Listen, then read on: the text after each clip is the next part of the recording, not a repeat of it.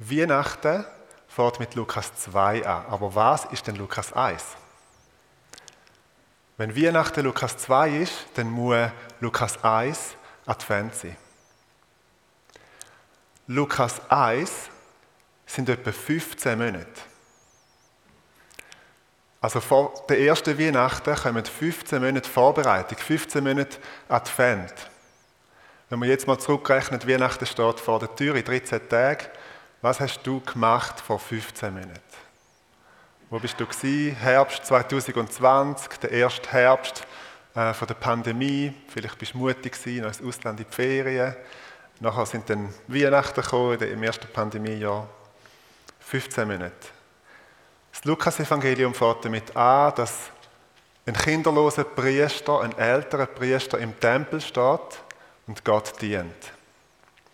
Und dann begegnet ihm ein Engel. Ich lese euch das vor, das ist Lukas 1, Vers 13. Und der Engel sagt, fürchte dich nicht, Zacharias, denn dein Gebet hat Erhörung gefunden und deine Frau Elisabeth wird dir Mutter eines Sohnes werden, dem du den Namen Johannes geben sollst. Du wirst Freude und Jubel darüber empfinden und viele werden sich über seine Geburt freuen, denn er wird groß vor dem Herrn sein. Wein und berauschende Getränke wird er nicht genießen, und mit heiligem Geist wird er schon von Geburt an erfüllt werden. Viele von den Söhnen Israels wird er zum Herrn, ihrem Gott, zurückführen, und er ist es, der vor dem Herrn einhergehen wird, im Geist und in der Kraft des Elia, um die Herzen der Väter den Kindern wieder zuzuwenden und die Ungehorsamen zur Gesinnung der Gerechten zu führen um dem Herrn ein wohlbereitetes Volk zu schaffen. Also er wird vor dem Herr hergehen, im Geist und in der Kraft von Elia. Er wird die Herzen der Väter dem Kind zuwenden. Also der Engel sagt eigentlich, dein Sohn wird Maleachi 3, Vers 24 erfüllen. Wir haben das heute Morgen schon gehört. Das ist in unserer, unseren Bibeln, in unserem Alten Testament, der allerletzte Vers dürft, wenn ihr eure Bibel nicht dabei habt, gerne mal dort hingehen. Die jüdische und die, Griechisch, äh, die jüdische und die christliches Alte Testament haben ein bisschen eine andere Ordnung. Das jüdische Alte Testament, oder die jüdische Bibel, muss man sagen, hört mit 2. Chronik auf, mit den Chronikbüchern. Unser Alte Testament hat zwar die gleichen Bücher, aber hört mit Maleachi auf. Und da heißt es, ich sende euch den Propheten Elia, bevor der große und furchtbare Tag des Herrn kommt. Der wird das Herz der Väter den Söhnen und das Herz der Söhne ihren Vätern wieder zuwenden, damit ich nicht kommen muss und das Land mit dem Fluch schlage. Gut, jetzt haben wir von ganz vielen Personen gehört. Ich, ich liste es einmal auf. Also wir haben am Anfang den Elia. Elia, so ich sagen 800, 850 Jahre vor Christus gelebt, ein von der ersten, ein von der größten Propheten vom Alten Testament. Das ist der, der auf dem Berg Karmel steht ihm gegenüber mehrere hundert Baals Priester, oder man müsste eigentlich sagen Baals Propheten. Und der, der große Showdown zwischen Gott und Baal, zwischen Jahwe und Baal, wer schafft zum Feuer vom Himmel abbringen? Und die machen da ihren großen Tanz am, am Morgen und nachher kommt Elia mit seinem Altar, betet, Gott lässt Feuer vom Himmel fallen und das Volk wendet sich wieder Gott zu. Also das ist der Elia. Dann haben wir etwa 300 Jahre später den Maleachi, ein Prophet. Und der Maleachi sagt, irgendwann kommt der große und furchtbare Tag vom Herrn. Irgendwann kommt, kommt Gott. Aber bevor er kommt, kommt nochmal der Elia.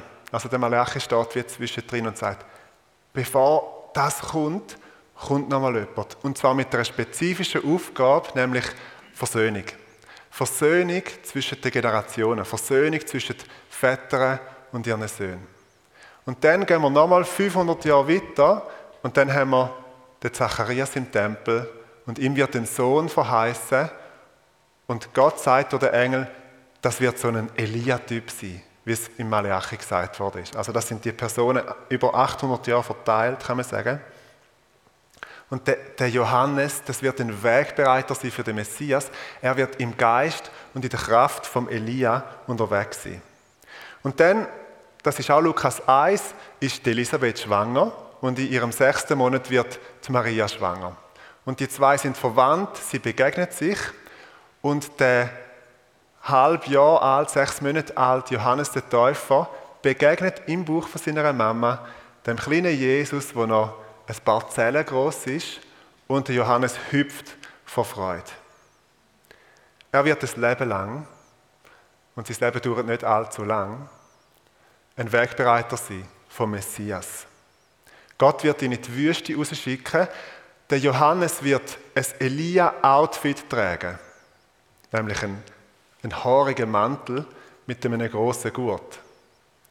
Zur Zeit von Elia, wenn ein prophetisches Wort umgegangen ist und der König hat einmal nicht gewusst, woher kommt das Wort hat er gefragt, wie hat der Mann ausgesehen, der euch das Wort gegeben hat? Und sie haben gesagt, er hat einen haarigen Mantel angehabt und einen grossen Gurt. Und der König Ahasia hat gesagt, das ist der Elia. Das muss der Elia sein. So läuft nur der Elia um. Und jetzt, 800 Jahre später, läuft der Johannes der Täufer genau gleich um. Mit dem Elia-Outfit ist Heugümper und wilder Honig. Predigten vom Johannes dem Täufer sind eigentlich Adventspredigten gewesen. Die haben das Kommen vom König vorbereitet, das Kommen vom Messias. Wir haben es gehört, bahnen den Weg, ebnen die Straßen. Alle Berge sollen erniedrigt, alle Täler, alle Felsspalten, all das soll erhöht werden, alle krummen Wege sollen gerade werden. Seine Predigten, darf ich das mal so sagen, sind überhaupt nicht besinnlich gewesen. Gar nicht.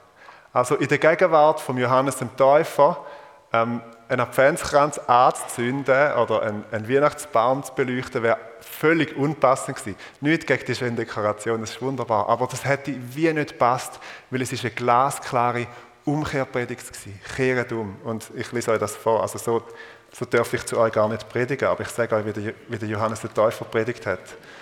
Lukas 4, Vers 7 und folgende. Also die Volksscharen sind zu ihm rausgekommen, um sich von ihm taufen zu lassen. Und seine Worte sind nicht liebe Gemeinde, sondern ihr Schlangenbrut. Wer hat euch darauf gebracht, dem drohenden Zorngericht entfliehen zu wollen? Bringt denn Früchte, die der Buße, also die der Umkehr würdig sind. Und lasst euch nicht in den Sinn kommen, bei euch zu sagen, wir haben ja doch Abraham zum Vater. Denn ich sage euch, Gott vermag dem Abraham aus den Steinen hier Kinder zu erwecken. Schon ist aber die Axt den Bäumen an die Wurzel gelegt und jeder Baum, der nicht gute Früchte bringt, wird abgehauen und ins Feuer geworfen.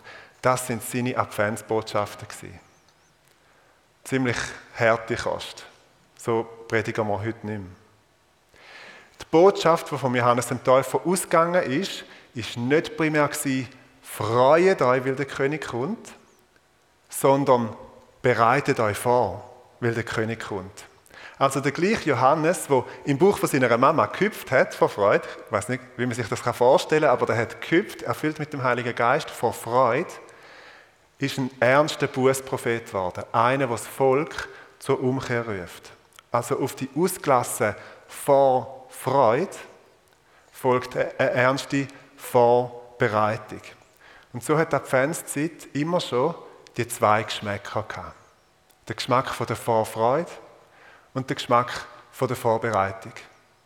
In der Kirchengeschichte ist traditionellerweise die Adventszeit eine Fastenzeit, wo man nochmal verzichtet, wo man nochmal zurückfährt, wo man nochmal in sich geht, sozusagen, und Sachen aus dem Weg räumt. Reduktion führt zu Konzentration. Man kehrt um, man bereitet sich vor, warum? Damit uns der Messias, wenn er kommt, nicht auf dem falschen Fuß verwünscht damit es eben, Zitat Maleachi, nicht ein furchtbarer und schrecklicher Tag ist, sondern ein Freudentag, wenn der König kommt. Advent heißt Ankunft. Wir warten auf die Ankunft vom Herrn. Und einerseits warten wir auf Weihnachten. Weihnachten steht in 13 Tagen vor der Tür.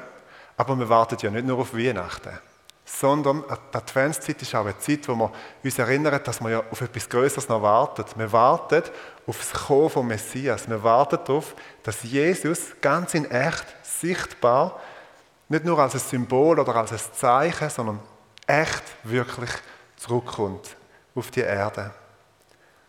Und so sollte die Adventszeit immer wieder unseren Blick dafür schärfen. Hey, Jesus kommt zurück. Es ist nicht nur Erinnerung, es ist nicht nur Folklore, es ist eine reale Vorbereitung. Wir wissen nicht wann. Vermutlich nicht gerade in 13 Tagen. Aber Jesus sagt uns, wir sollen parat sein, wenn er wiederkommt. Und die Adventszeit soll auch eine Vorbereitungszeit sein. Und wenn wir uns das vor Augen halten, merken wir, die Predigt von Johannes dem Täufer, die hat eigentlich heute noch eine Aktualität. Und das Wort geht nochmal aus, bereitet euch vor, bahnet den Weg. Bahnet den Weg in euren Herzen. Macht krumme Weg gerade. Macht, füllt Täler auf und trägt die Hügel ab. Ich gebe euch in dieser Predigt zwei Adventstipps mit.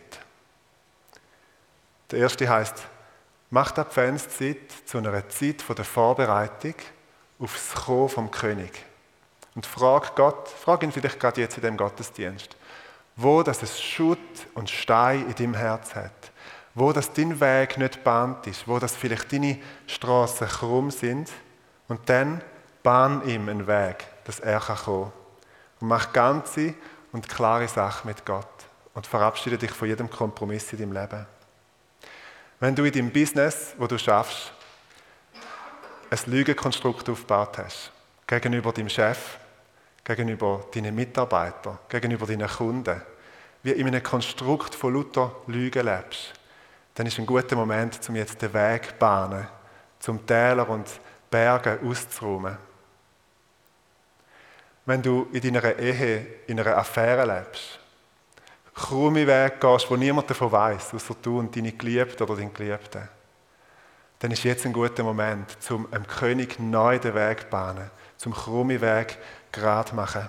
Triff heute eine klare Umkehrentscheidung. Das ist Adventspredigt eben auch.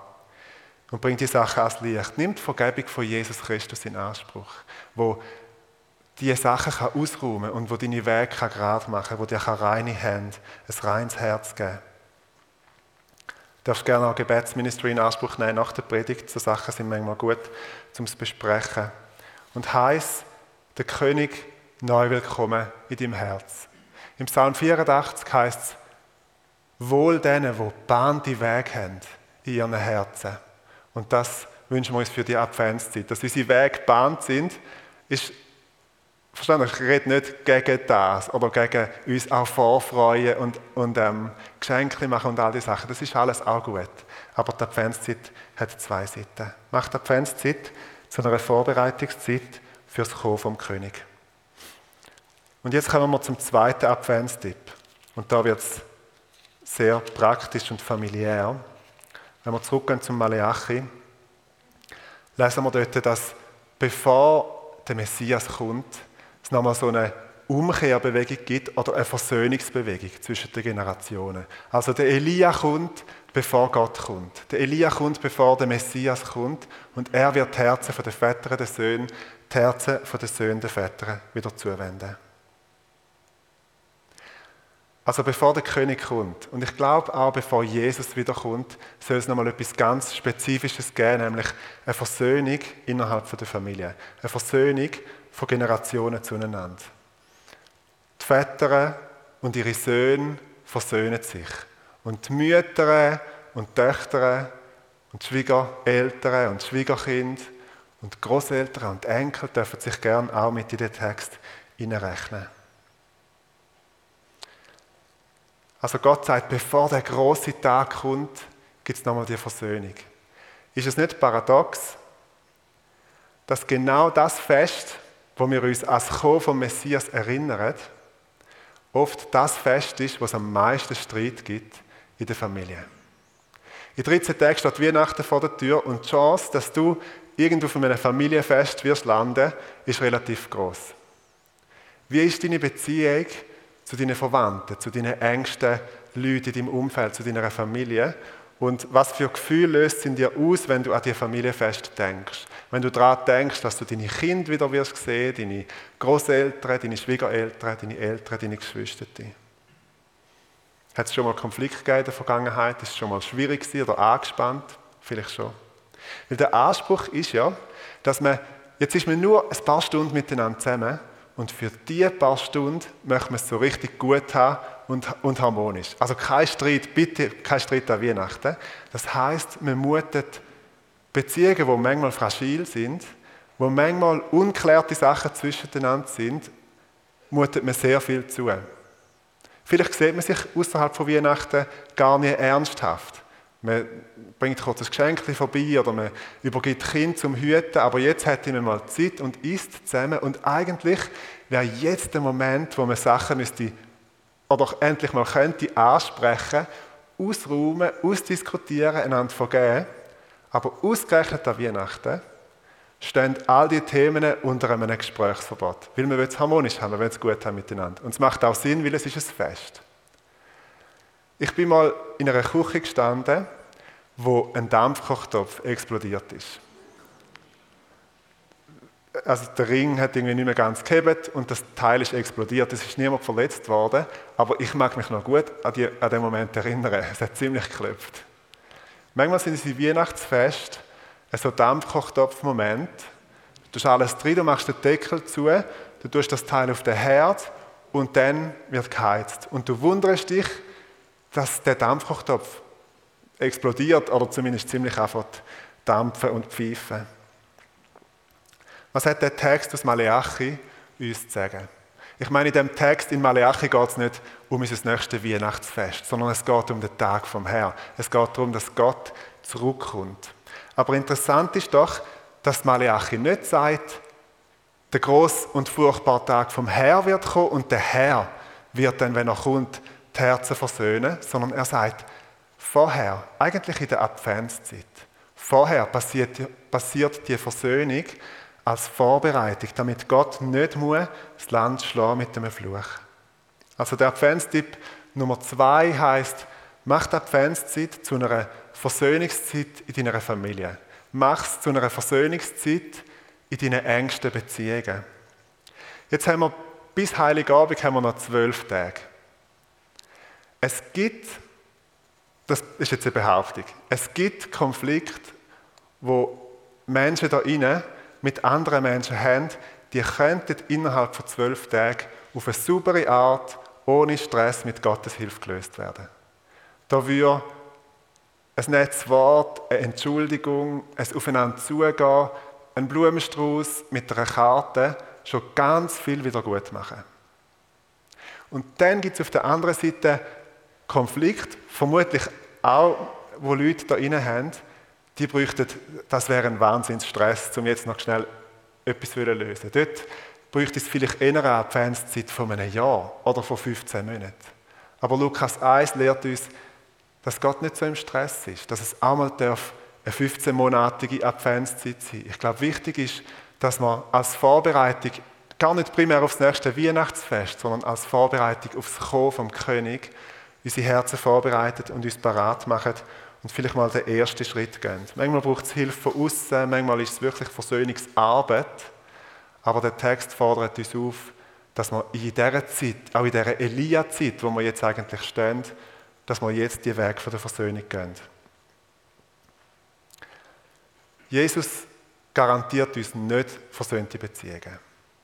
Jesus sagt auch im Lukas-Evangelium, dass Familien sich wegen dem Glauben können trennen, können verrissen werden, dass Söhne gegen Eltern sind, Eltern gegen Söhne, unter Familien, auch unter Freunden. Und Jesus hat das selber auch erlebt, dass er verraten worden ist von einem engen Freund.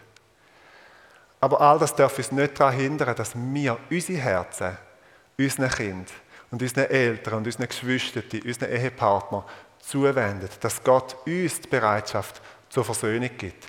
Ohne Erfolgsgarantie. Zur Versöhnung braucht es zwei Menschen. Aber die große Frage, die im Raum steht, wenn es um Versöhnung geht, ist, wer macht eigentlich den ersten Schritt? Musst du den ersten Schritt machen oder müsste es dein Sohn oder deine Tochter machen? Und glücklicherweise gibt uns Maleachi eine Antwort auf das.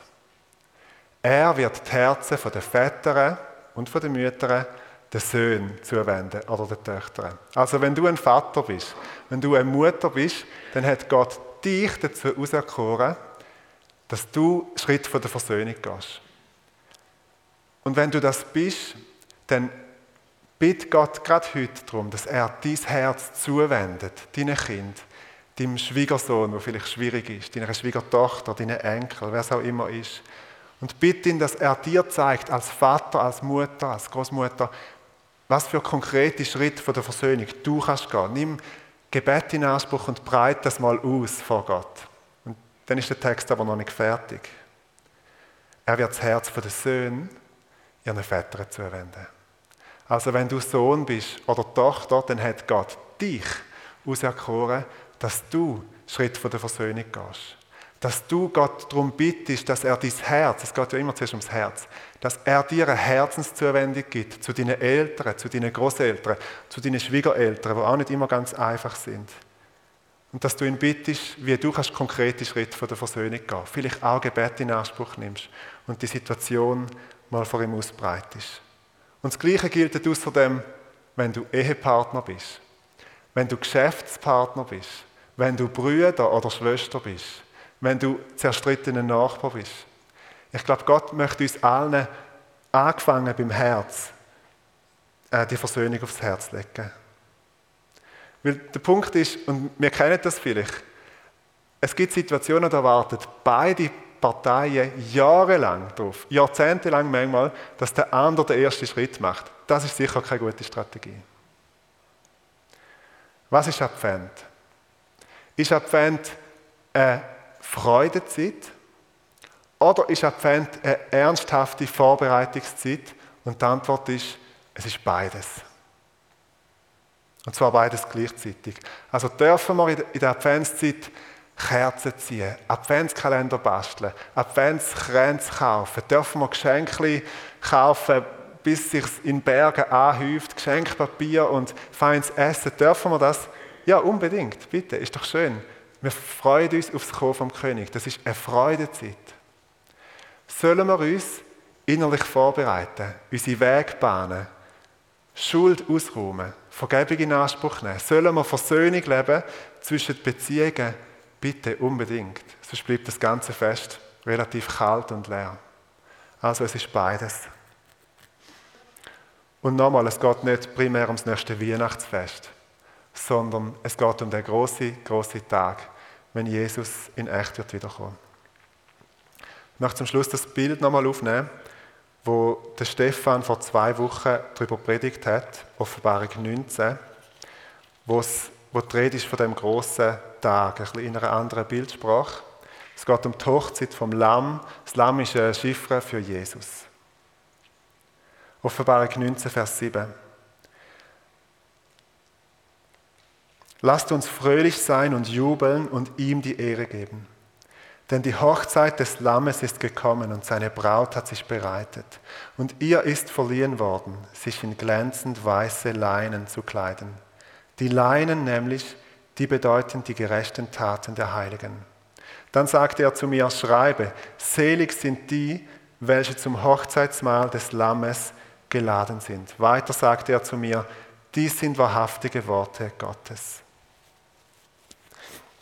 Hast du schon mal eine Brut gesehen, wo ein paar Stunden bevor die Hochzeit anfängt, mit verfilzten Haaren, stinkend, drei Tage nicht mehr duscht, vor dem Fernseher sitzt und irgendeine Serie geschaut hat die ganze Nacht, nichts rechts angelegt hat und vorhat, um in drei Stunden aufzustehen und den Gang entlang zu schlurfen und dem Bräutigam Ja zu sagen, weil sie weiß, dass er um ihre Hand angehalten hat, weil sie weiß, dass er sowieso Ja wird sagen zu ihr. Hast du das schon mal gesehen?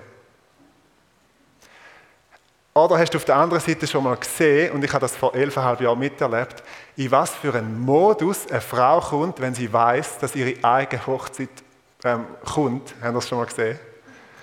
Wie sie ihren Schmuck äh, aussucht, wie sie sich parat macht, wie sie das schönste äh, Hochzeitskleid auswählt, wie sie stundenlang sich brünt und schaut, dass da nicht keine irgendwie Sachen auf, auf den Schultern hat vom Bikini. Ihr, ihr kennt das, okay, ihr lacht. Also, wie sie ihre Nägel lackiert, wie sie sich Schmuck und Schuhe kauft. Und also ich sage es zu den unverheirateten Männern, die noch da sind. Wenn du denkst, dass du dein, dein Hemd selber wirst können auswählen, du täuschst dich. Wirklich, das stimmt nicht. Du wirst mit deiner Frau in ein Brutgeschäft gehen und man wird schauen, welche Farbe äh, oder in irgendein Geschäft und man wird schauen, was für eine Farbe das Brutkleid von deiner zukünftigen Frau wird haben und man wird den passenden Ton dazu auswählen. So geht es ab, wenn man sich auf eine Hochzeit vorbereitet. Gut, ihr wisst, wie das, wie das läuft. Also, und dann kommt der große Tag. Und die Brut weiß, sie wird bis alle Nacht wach sein. Und es wird der größte Tag für ihrem Leben. Was macht sie? Sie steht extra früh auf. Sie geht zum Coiffeur und sie verbringt dort, ich weiß auch nicht wie lange, zwei Stunden, während der Bräutigam noch schläft. Und sie schaut, dass jedes einzelne Haar genau passt. Also du könntest es zusammenfassen und sagen, zum für ihren Bräutigam parat zu sein, gibt sie sich alle Mühe von der Welt. Mühe. Vorfreude. Vorfreude und Vorbereitung gehen Hand in Hand. Du kannst das nicht auseinandernehmen. Und ich sage euch, es kommt ein Fest auf uns zu. Gegenüber dem Fest sind alle Weihnachtsfeste, die wir je gefeiert haben in unserem Leben, kitschige Spielereien. Da kommt ein Fest auf uns zu. Das wird Weihnachten sein. Da kommt Jesus in echt zurück und es gibt ein Hochzeitsfest. Wohl der Brut, wo sich vorfreut. Wohl der Brut, wo sich parat gemacht hat aufs Kommen vom Messias, aufs Kommen von ihrem Bräutigam. Und darum ist der Ruf, der heute ausgeht, genau der gleiche, wie der Johannes der Täufer gerufen hat. Bahnet dem König den Weg. Bereitet euch vor aufs Kommen vom König, aufs Kommen vom Bräutigam und versöhnet euch untereinander. Und liebe Brut Christi, liebe Gemeinde, versöhnet euch untereinander.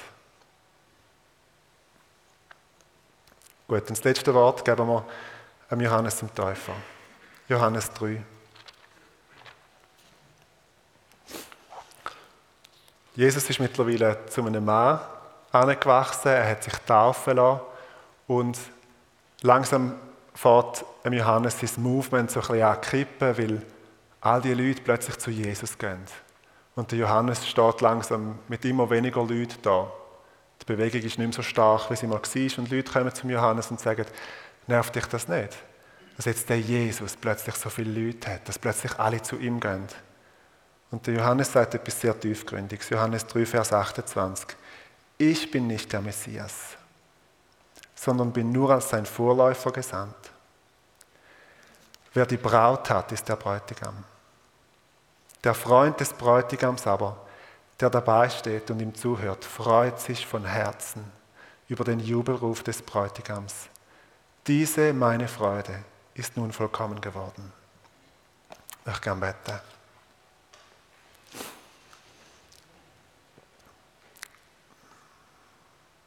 Und Herr, ich bete für die Adventszeit, dass du Vorfreude in uns auslöst. Eine riesige Vorfreude.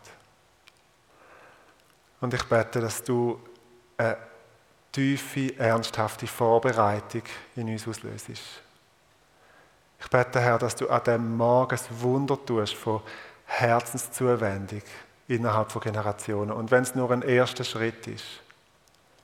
Ich bete, dass du an dem Morgen das Wunder tust, oder wenn immer das gelost wird, das Wunder tust, dass Hügel abgedreht werden, Täler aufgefüllt werden, krumme Wege gerade werden, damit die Herrlichkeit vom Herrn sich ihren Weg kann bahnen und du kommst und wir parat sind. Und ich bete, Herr, von ganzem Herzen, dass, wenn du kommst, dass du nicht eine Brut findest, die vor dem Fernsehen sitzt, und sich nicht vorbereitet hat, sondern dass du eine Brut findest, die vorbereitet ist, die sich freut und wo wartet auf den Tag. Maranatha, komm Herr Jesus, komm. Amen.